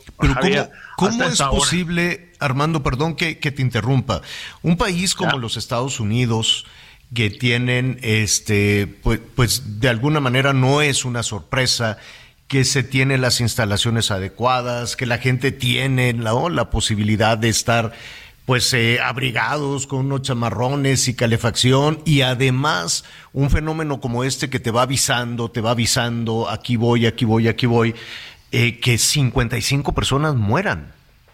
Sí, efectivamente, y te voy a decir, mucha de esta gente, hay, hay gente, estuve viendo de diferentes casos, hay gente que se salió de su casa y yo no entiendo cómo es que salieron de su casa y obviamente en esa, en esa nevada y en esa helada que había y en las temperaturas espantosas que había, la gente pierde la conciencia de dónde está y de lo que está haciendo, se desorienta y terminan en la calle. Hubo otros, y esto te voy a decir, yo lo aprendí en Canadá hace mucho tiempo, cuando hay una nevada, tú dejas el carro y te pones a caminar y te vas de, donde esté la nevada y vas y buscas refugio en algún lado.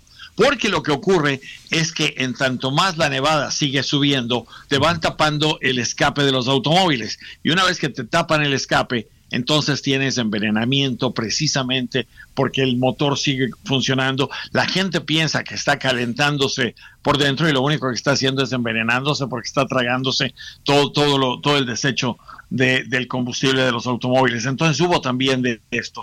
Entonces, ese tipo de cosas, pero te digo, ellos están acostumbrados a la nieve porque cada año había habido, sin embargo, en esta ocasión, y yo no sé, Javier, hay una, hay una escena, hay una o varias escenas en la película esta clásica de Doctor Shivago, que es una película ya de los años 60, pero que todo el mundo ha visto, una, una espléndida película, y yo, y, y, seguro estoy que te acuerdas de los castillos esos de hielo, y hay un momento en que el Doctor Shivago se va a buscar a Lara y busca en una casa, y las casas tienen estalactitas y estalagmitas y están hechas como de hielo. Eso es precisamente lo que hemos visto en Buffalo, ese tipo de horror. Entonces, al perder la electricidad, al perder todo eso, la gente buscó y entonces ocurrieron estas tragedias. Eh, escuchándote, se, me había olvidado una, una anécdota en alguna, en una, en una cobertura, en una cobertura periodística, una cobertura especial mm, eh, en Londres. Eh, pues teníamos que, que, salir a pues hacer stands o algo por el estilo en, em, en estos parques que están frente a Buckingham y estaba yo por ahí en un, pequeño hotelito y estaba y me decía, no, es que usted no puede salir. Le digo, ¿cómo no? Tengo que trabajar y tengo que mandar. Me dice, no, porque hay unas, este, no, no recuerdo el nombre, pero eran unas ráfagas de viento congelante impresionantes. Y como dices tú, dices, bueno, pues no, pues ¿qué, qué tanto puede ser? Me pongo mi chamarra. No, no, no, no, no sabes. Salgo, dice, bueno, pues como usted quiera. Entonces salgo a unos pasos del hotelito, eh, ahí hacia Buckingham, no sé qué, si la reina, todo esto. Viene una ráfaga de viento congelante y efectivamente pierdes este la, la, la, orientación. Dije, no, no, no, no. Le dije a mi camarógrafo, vamos inmediatamente. Después ya no le podía hablar, lo veía, pero ya no le podía decir hacia dónde. Y estábamos a una cuadra, dos cuadras cuando mucho, perdidos absolutamente. Y, pierdes, pierdes la noción. Salieron del hotel a rescatarnos. Armando, aguántanos un minutito, ya nos pusieron la guitarrita, tenemos que hacer una pausa y te quiero... Conéctate con Javier a través de Instagram. Arroba javier Sigue con nosotros. Volvemos con más noticias. Antes que los demás. Todavía hay más información. Continuamos. En Soriana, 3x2 en vinos espumosos y en marcas Chivas, Absolute, Passport, Bacardí, Patrón y Cazadores, excepto Moed. Todos los 12 packs de cerveza, 99 pesos con 200 puntos, excepto artesanal. Y 4x3 en Botanas Barcel. Soriana, la de todos los mexicanos. A diciembre 26, aplican restricciones, evita el exceso. Bueno, yo le agradezco a Armando Guzmán, nuestro compañero periodista, corresponsal en Washington, corresponsal de TV Azteca y de muchos otros medios internacionales. Armando, vemos que no paras con todo y la tormenta con todo y la bomba de nieve. Como tampoco para la administración eh, eh, pública, Armando, y sé que, em, a menos de que algo extraordinario suceda, está programada una reunión entre los presidentes de México, Estados Unidos y el primer ministro de Canadá en la Ciudad de México.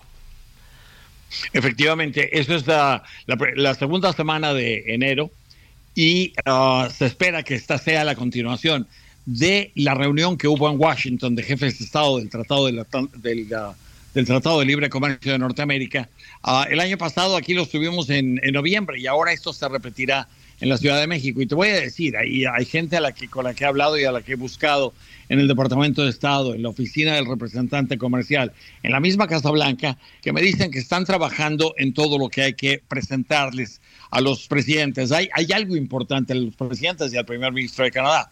Hay algo importante. México y Canadá metieron una querella para buscar el arbitraje de una comisión del Tratado de Libre Comercio, precisamente por lo que tú hablabas hace un momento, por esta falta de libertad para, para hacer los carros y los, ah, los automóviles estadounidenses en las condiciones en las que se había pactado y Estados Unidos ha estado cambiando el juego por darle preferencia a los autos eléctricos. Entonces, Estados Unidos ah, tuvo esta querella por parte de, México y de Estados Unidos, más fue una queja, y el arbitraje está fallando a favor de México y a favor de, Canadá.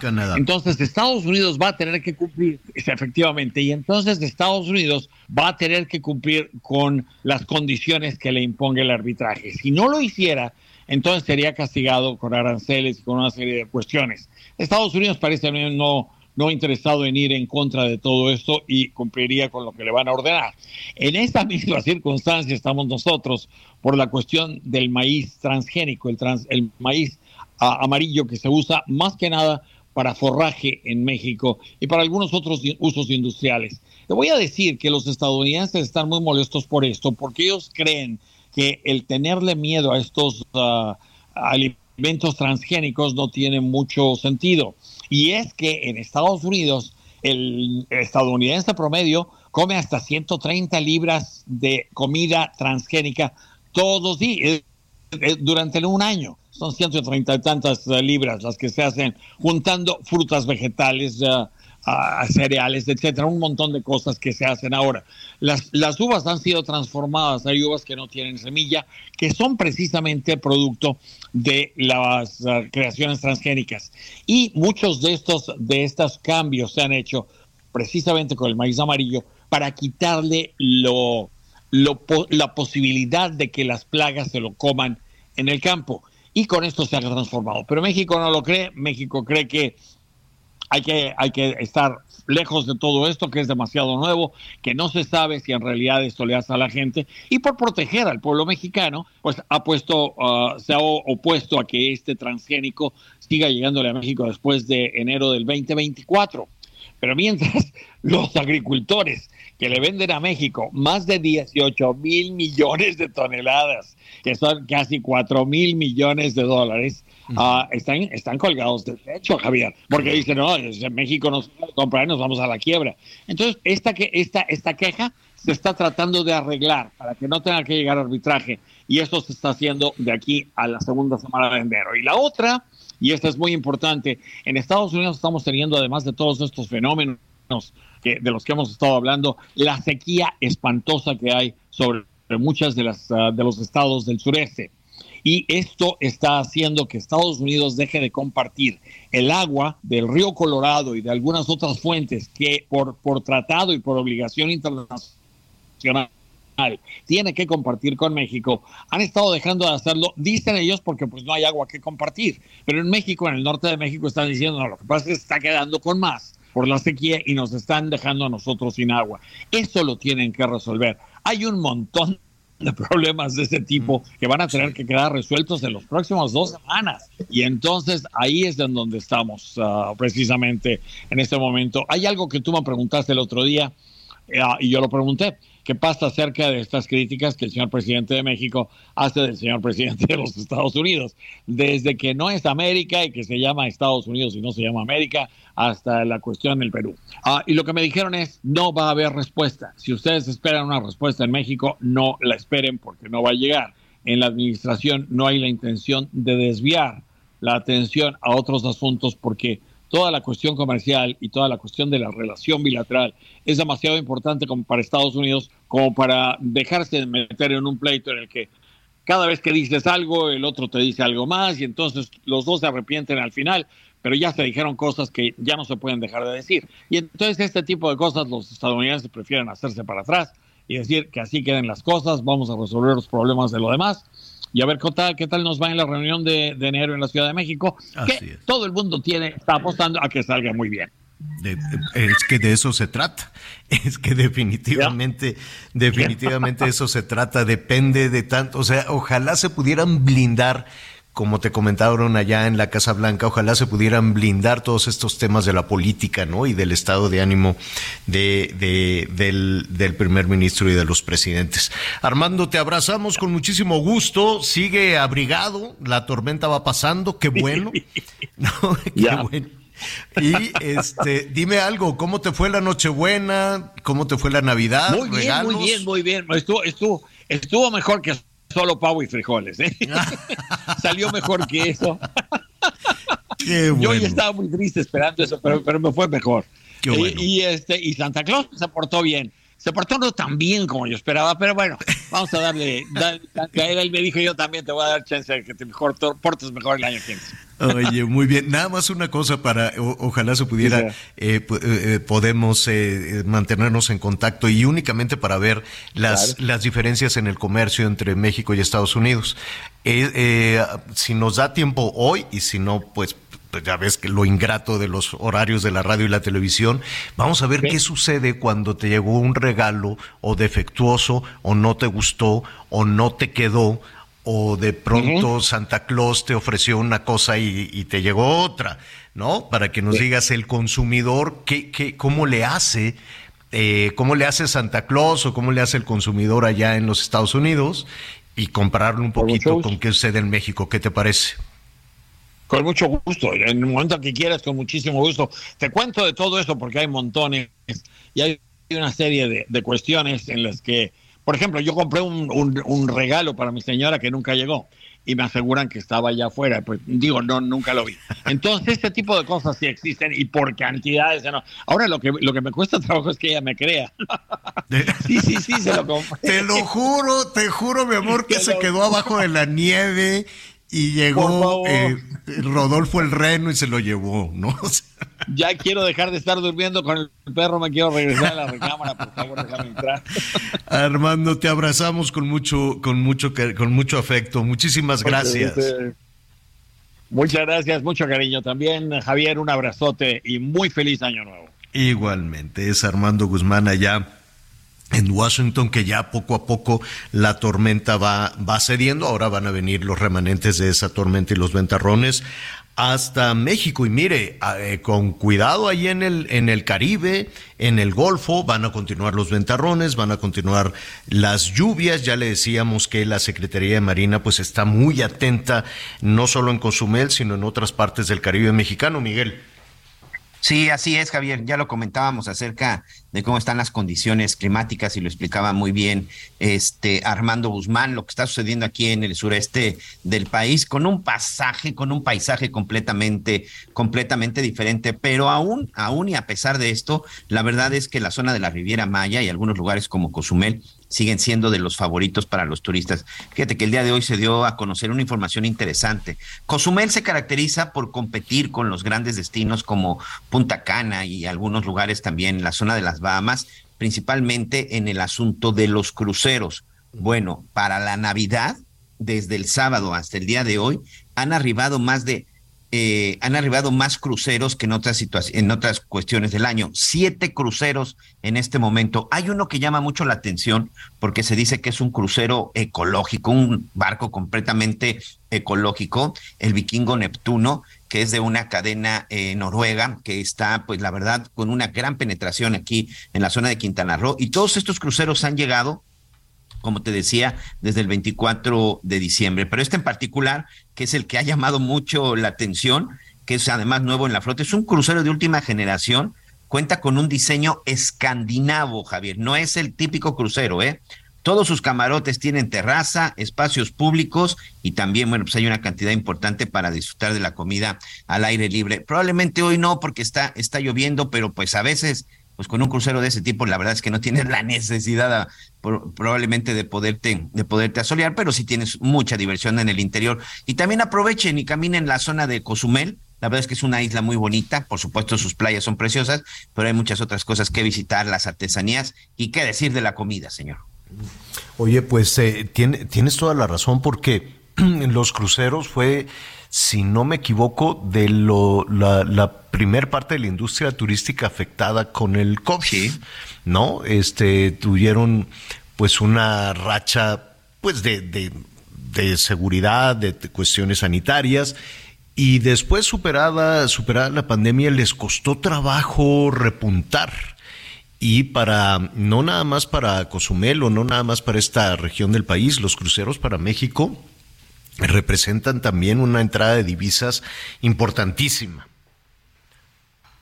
Sí, importantísima. Cozumel, me atrevo a decir que el 90% del turismo que recibe tiene que ver con cruceros. Incluso si tú vas a Cozumel, eh, debes de estar muy pendiente, como local, como aquí de pronto les llaman, o como el turista nacional, debes de estar muy pendiente de ver si llegó o está un crucero, porque si no hay crucero en Cozumel, Javier, a mí me ha tocado, muchos de los negocios no abren, muchos de los negocios, bueno, pues de plano ni siquiera abren sus puertas si hablamos de restaurantes, bares y todos los lugares que tú aprovechas para irte a pasear muy bien, los clubes de playa, todos estos cierran de ese tamaño es la dependencia que tiene Cozumel de los cruceros y cruceros de este tipo. Hace también unos meses llegó aquí a Cozumel, ese sí me tocó verlo. La verdad es que cuando escuché la noticia, sí, eh, a Cozumel para ver el crucero más largo y más grande del mundo, que también es noruego. Es una ciudad flotando, señora La Torre. Qué, bueno, qué impresionante ha de ser, este, aunque sea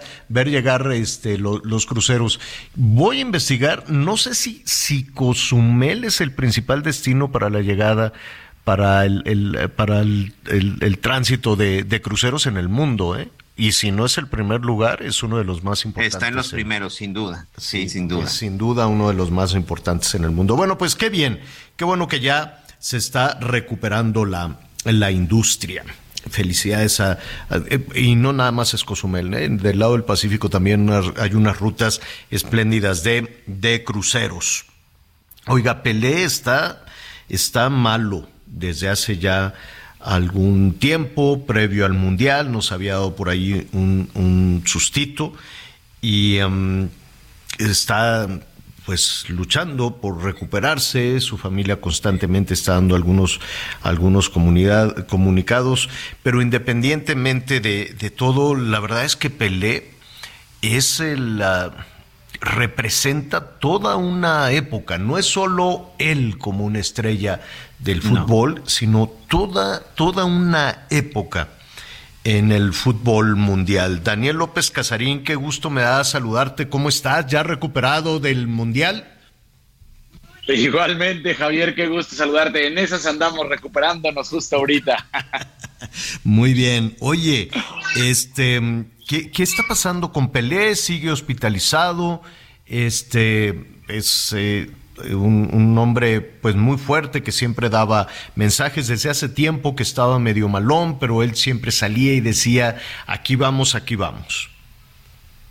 Exactamente, mira, eh, Pelé tiene un cáncer eh, de los más agresivos que existe, cáncer de colon, Javier, y en esta última etapa, recordás que lo habremos platicado hace un par de semanas, cuando ingresa al hospital, tratan de minimizarlo, diciendo que era rutinario esta visita que tenía. La verdad es que esta en, este, en esta ocasión no fue de rutina. Ingresó al hospital, logran pues ponerlo ahora sí que eh, en calma, que estuviera sobre recuperación y que estuviera estable y así estuvo. Sin embargo, en estas últimas horas estamos ante la expectativa, al parecer Javier, de que está perdiendo el partido más importante de toda la existencia, que es el de su vida. Parece ser que, que Javier Pelé estaría diciendo adiós, eso de acuerdo a las imágenes que además su hija, que recordemos que tiene siete hijos, eh, algunos fuera del matrimonio, se casó en tres ocasiones, y, y, este, ella es quien ha estado subiendo estas fotos allá en Brasil,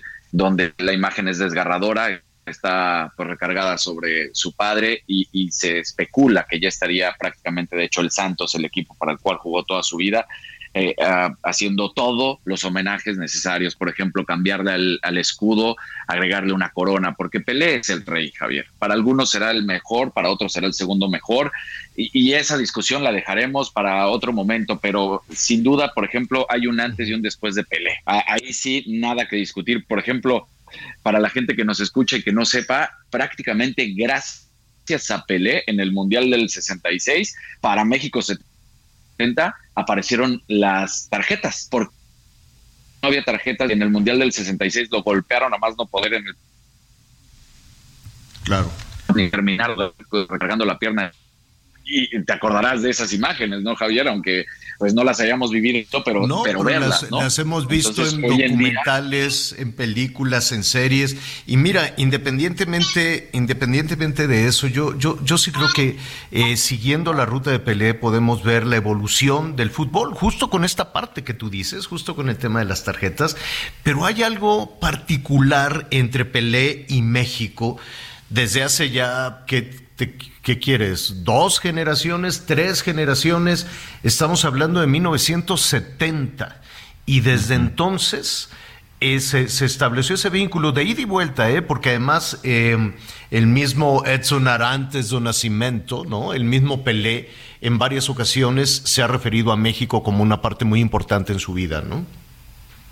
Tan es así que después de que terminara el reciente campeón de eh, festejar y todas estas cosas que Divo Martínez habló pésimo de los mexicanos, Pelé en sus últimas eh, eh, formas de comunicarse, que era más bien de, de, su hija quien lo había hecho, hablaba de lo hermoso que era el país y hasta del fútbol mexicano, sí, como bien lo dices, porque otro datito, para México 70, él ya no iba a jugar, él prácticamente había dicho después del 66, yo me retiro, a la mera hora Zagalo lo recupera, dice, ok, juego, y se retira en lo más alto, como quiere siempre un futbolista o un deportista, ¿no? En lo más alto, campeón del mundo, México se le entrega esta imagen hermosa que tenemos, es justo en el Azteca, en los brazos de una persona levantándolo, el puño en alto, luego el, el sombrero charro también que tendría, y, eso es Pelé, enigmático, corazón, fútbol, sonrisa, amor, de pasión desbordada, provocó en México, como bien lo dices, creo que lo, lo,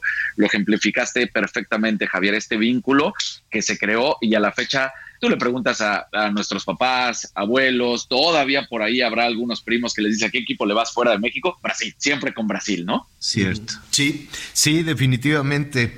La, la, la referencia de Brasil para mí. ¿Y sabes en dónde, eh, Daniel? En Guadalajara. Hay una, hay una, por alguna razón en Jalisco, hay una percepción de, de, Brasil muchísimo más cercana incluso que de la Ciudad de México, de Monterrey, de León, de cualquier otra parte del país, ¿no? Tan es así que mi abuelo eh, me decía de este cariño justamente que existía por Pelé allá en Guadalajara, así tal cual. O sea, palabras de, mi abuelo textuales que decía, en Guadalajara hay un amor, eh, se entrega por Pelé, se respira Pelé, dejó, dejó una herencia para toda la vida eh, Pelé, aquí en, en, Guadalajara, ¿no? En la ciudad de, Jalisco, allá en Guadalajara. Pues eh, Daniel, ¿qué tal la Nochebuena, la Navidad? ¿Todo bien? ¿Todo en orden? ¿Te trató muy bien Santa Claus? Me, híjole, trató mejor a, mi bebé Santa Claus. ya lo, ya lo sé. Ya escuchamos que el bebé sigue abriendo regalos, cosa que me parece muy bien. ¿Cómo ves? Me parece formidable. Pero muy padre con la familia. Qué bueno, qué bueno, qué bendición. Perfecto, Daniel. La, un... Dime. ¿A ti qué tal la Navidad, Javier? También para preguntarte cómo No, no, no, no, no, fantástica, fantástica Nochebuena, todo, todo increíble. Daniel, te enviamos un abrazo a tu bebé también. ¿Cómo se llama el bebé? Daniel, Javier. Ah, qué, la maldición, la maldición del padre. bueno, pero ya luego platicaremos esa historia, pero, pero a mi esposa le encantó mi nombre. Ella dijo, yo quiero así. Entonces dije, órale, perfecto. Bueno, perfecto. Muy bien, felicidades. Un abrazo para los tres, Daniel. Muchas gracias, felicidades. Claro que sí. Y estaremos en y Pues estaremos al pendiente de cualquier momento que pueda cambiar el estatus de Pelé, porque sí, sí está muy delicado en estos momentos, Javier. Muy delicado. Qué pena, qué pena. Daniel, un abrazo, gracias. Gracias, Javier. Hasta luego. Sí, este. Sí, toda una historia, pues, ¿no, Javier? Sí, toda una historia, que tal vez la vemos en documentales, en películas, cosas así. Pero qué gran personaje, un, perfil muy distinto a las estrellas actuales del fútbol. De hoy. es Pelé, que sigue... algo completamente diferente. Sí, sí, sí, que sí, las referencias, evidentemente, pues era parte de las conversaciones familiares, ¿no? De las conversaciones alrededor de, alrededor del fútbol. Oye, Miguelón, este, pues ya casi nos vamos y le hemos eh, aquí preguntado a todo mundo cómo, cómo pasaron este fin de semana. Nos faltas tú ¿Qué tal estuvo la Nochebuena? ¿Llegó Santa Claus? ¿Cómo te fue? Bien, fíjate que muy bien. En esta ocasión este, hicimos algo un poquito diferente, aprovechando que estábamos por acá. Que bueno, nos sorprendió la lluvia y el frío. Es la primera vez que pasamos este, una Navidad literal eh, cenando frente al mar, algo muy sencillo, algo muy tranquilo. Simple, sencillamente fue algo que quisimos hacer completamente diferente. Mi, mi, esposa Aide y mis hijas Valeria y Valentina. Y la verdad es que ahorita sí, pues ya, ya empieza a llegar otra vez Santa Claus para el papá, Javier, porque bueno, pues obvio, ya mis hijas ya están más grandes y ya, este, y muy, muy contentos. Eh, insisto, bueno, el clima, pero pues no hay como el momento con la familia, ¿no? no hay como el momento de escuchar ahora en esa mesa, pues cómo les va a tus hijas, cómo van avanzando las cosas, sus sueños, sus proyectos y, y creo que sí, eh, hoy precisamente en la mañana le decía a mi esposa, fue, fue algo diferente. Para el año nuevo queremos hacer algo similar, vamos a esperar el año nuevo también en la en la playa, incluso el amanecer, a ver qué tal nos va. Y nada de parafernaria, nada de grandes cenas, nada, nada de eso. Lo más sencillo, eso es lo que estaremos haciendo este año también. Pues bueno, hay de todo. Igual las niñas les voy a preguntar, oye, ¿qué papá tan codo? ¿Cómo no, te... parafernalia? Bueno, lo importante es divertirse, lo importante es tener buenos pensamientos y lo importante es planear que las cosas pueden ser mejores. Oiga, le agradecemos muchísimo em, que esté con nosotros. Estamos ya llegando a la parte final del programa. Le adelantamos. Vamos a estar eh, preguntando a Santa Claus y demás, y, y atención los Reyes Magos, ¿qué sucede si el regalo no es lo que tú querías? ¿Qué te parece si vamos revisando eso, no, Miguel? Sí, señor, ya listos para mañana. Vamos a platicar cómo regresar y sobre todo, bueno, en dónde y en qué momento puedes hacer el cambio de ese regalo, porque ojo, eh, no en todas las cosas se puede regresar y eso sí lo marca la ley. Les vamos a comentar para que no hagan corajes por adelantado, ¿no? ¿En qué puede haber devolución? ¿En qué no? Si te pueden regresar el dinero o si te lo tienen que cambiar, en fin tantas situaciones que, que estaremos ahí revisando. Miguel Aquino, muchísimas gracias. Señora La Torre, buen provecho, amigos. Muchas gracias. Un abrazo, pásela bien. Tápese, ahora sí, literal, en cualquier parte del país. Abríguese, cuídese, porque las enfermedades respiratorias están a la orden del día. Buen provecho, Javier. Gracias, muy buen provecho. Yo soy Javier Alatorre, lo espero con las noticias en Hechos a las diez y media, Azteca 1. Y además, lo invito a que siga con nosotros a través de El Heraldo Radio. Buenas tardes, buen provecho. Porque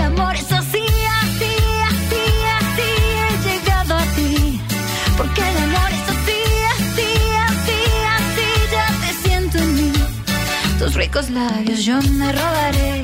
Precioso ángel al amanecer. Hermosa y bella en todo tu ser. Dame esa estrella, divina mujer. Porque esa estrella eres tú, porque esa estrella eres tú, porque esa estrella eres tú. Porque he llegado a creer que eres mi cielo.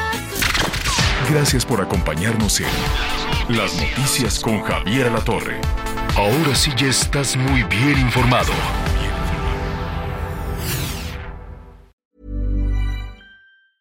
Normally, being a little extra might be a bit much, but not when it comes to healthcare. That's why United Healthcare's Health Protector Guard fixed indemnity insurance plans, underwritten by Golden Rule Insurance Company, supplement your primary plan so you manage out of pocket costs. Learn more at uh1.com.